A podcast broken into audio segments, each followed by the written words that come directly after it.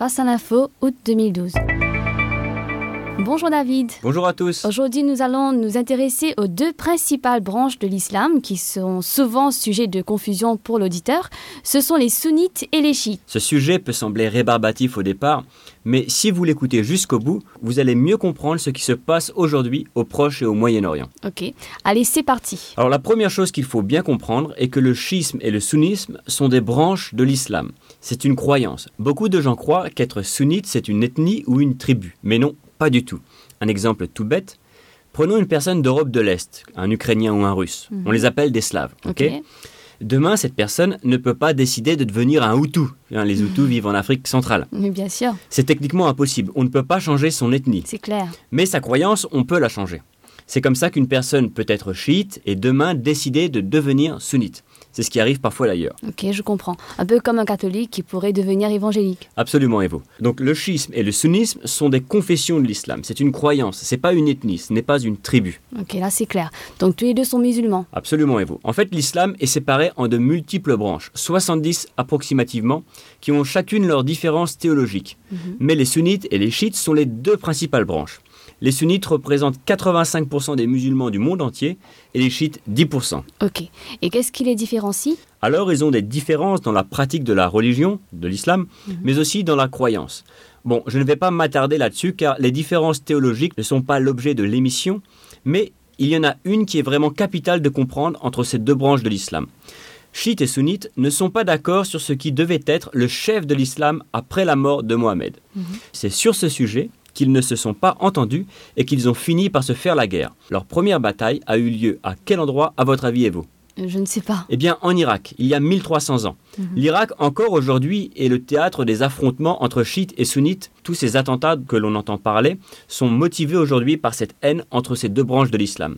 Ils ont un profond désaccord sur qui est le chef suprême de l'islam. Je comprends.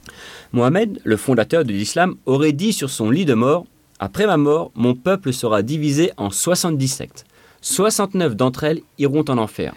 Vous pouvez imaginer le résultat. Chacun pense que c'est sa branche, la bonne branche, et que l'autre branche est une imposture de l'islam. Ok.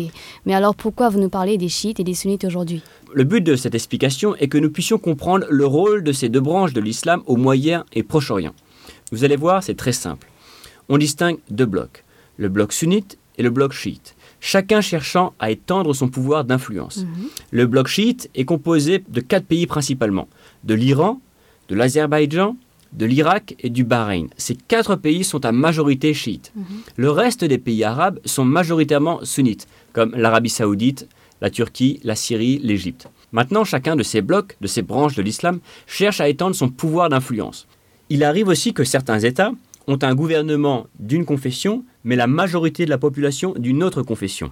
Un exemple? Eh bien, la Syrie, comme on entend souvent parler, le gouvernement et les chefs de l'armée sont chiites, mais la grande partie de la population est sunnite. Ces tensions entre ces deux communautés est aussi une motivation supplémentaire pour les insurgés. L'exemple inverse existe aussi, c'est Bahreïn. Bahreïn qui a un gouvernement composé de sunnites, mais qui a une population composée principalement de chiites. Ce que l'on peut observer depuis ces dernières années, ces derniers mois, est un accroissement des tensions entre ces deux branches de l'islam. Chaque bloc soutient ouvertement et davantage les pays dont le gouvernement a la même confession que lui. L'Iran chiite soutient le régime syrien de Bachar el-Assad. L'Arabie saoudite, qui est sunnite, soutient le gouvernement de Bahreïn sunnite, comme eux. Même si la population de Bahreïn est descendue dans les rues pour un changement de gouvernement, l'Arabie saoudite ne s'est pas gênée et a envoyé des militaires pour mater les manifestants. La presse a peu parlé de cet événement à Bahreïn, mais c'est clairement un signe que ces tensions entre ces deux confessions de l'islam est en train d'augmenter radicalement. Alors, dans les pays, bien sûr, où il y a une écrasante majorité d'une des confessions, comme l'Iran ou l'Arabie saoudite, la guerre entre ces deux branches n'a pas lieu d'être. Et par contre, là où la situation devient de plus en plus tendue, c'est quand il y a la présence de ces deux communautés. C'est le cas de la Syrie, mais aussi du Liban, où ces derniers mois des affrontements ont eu lieu entre les deux communautés. Et enfin, et surtout, l'Irak, qui est la proie d'affrontements entre ces deux confessions de l'islam depuis maintenant quelques années. Allez, le mot de la fin. Si vous interrogez des responsables politiques du Proche-Orient, tous vous diront la main sur le cœur que la confrontation sunnite-chiite n'existe pas. Pourtant, la tension entre ces deux communautés est en train de s'accroître. Le Moyen-Orient se transforme en une véritable poudrière avec deux blocs. L'ancien royaume des Perses, les chiites, et l'ancien empire ottoman, les sunnites. A priori, rien ne semble les réunir. Pourtant, s'il y a une chose que l'histoire nous apprend, et que pour réunir des ennemis ensemble, il suffit simplement d'avoir un ennemi en commun. Mhm. Le Hezbollah libanais et Al-Qaïda sont tous les deux des organisations terroristes. La première est chiite et la seconde est sunnite. Pourtant, ces deux organisations terroristes ont bien une chose en commun, c'est leur haine envers Israël. D'ailleurs, la Bible regorge d'exemples où des peuples ennemis qui se détestaient se sont rassemblés pour combattre Israël. En attendant, ces deux branches de l'islam, les sunnites et les chiites, sont rentrées dans une véritable guerre froide.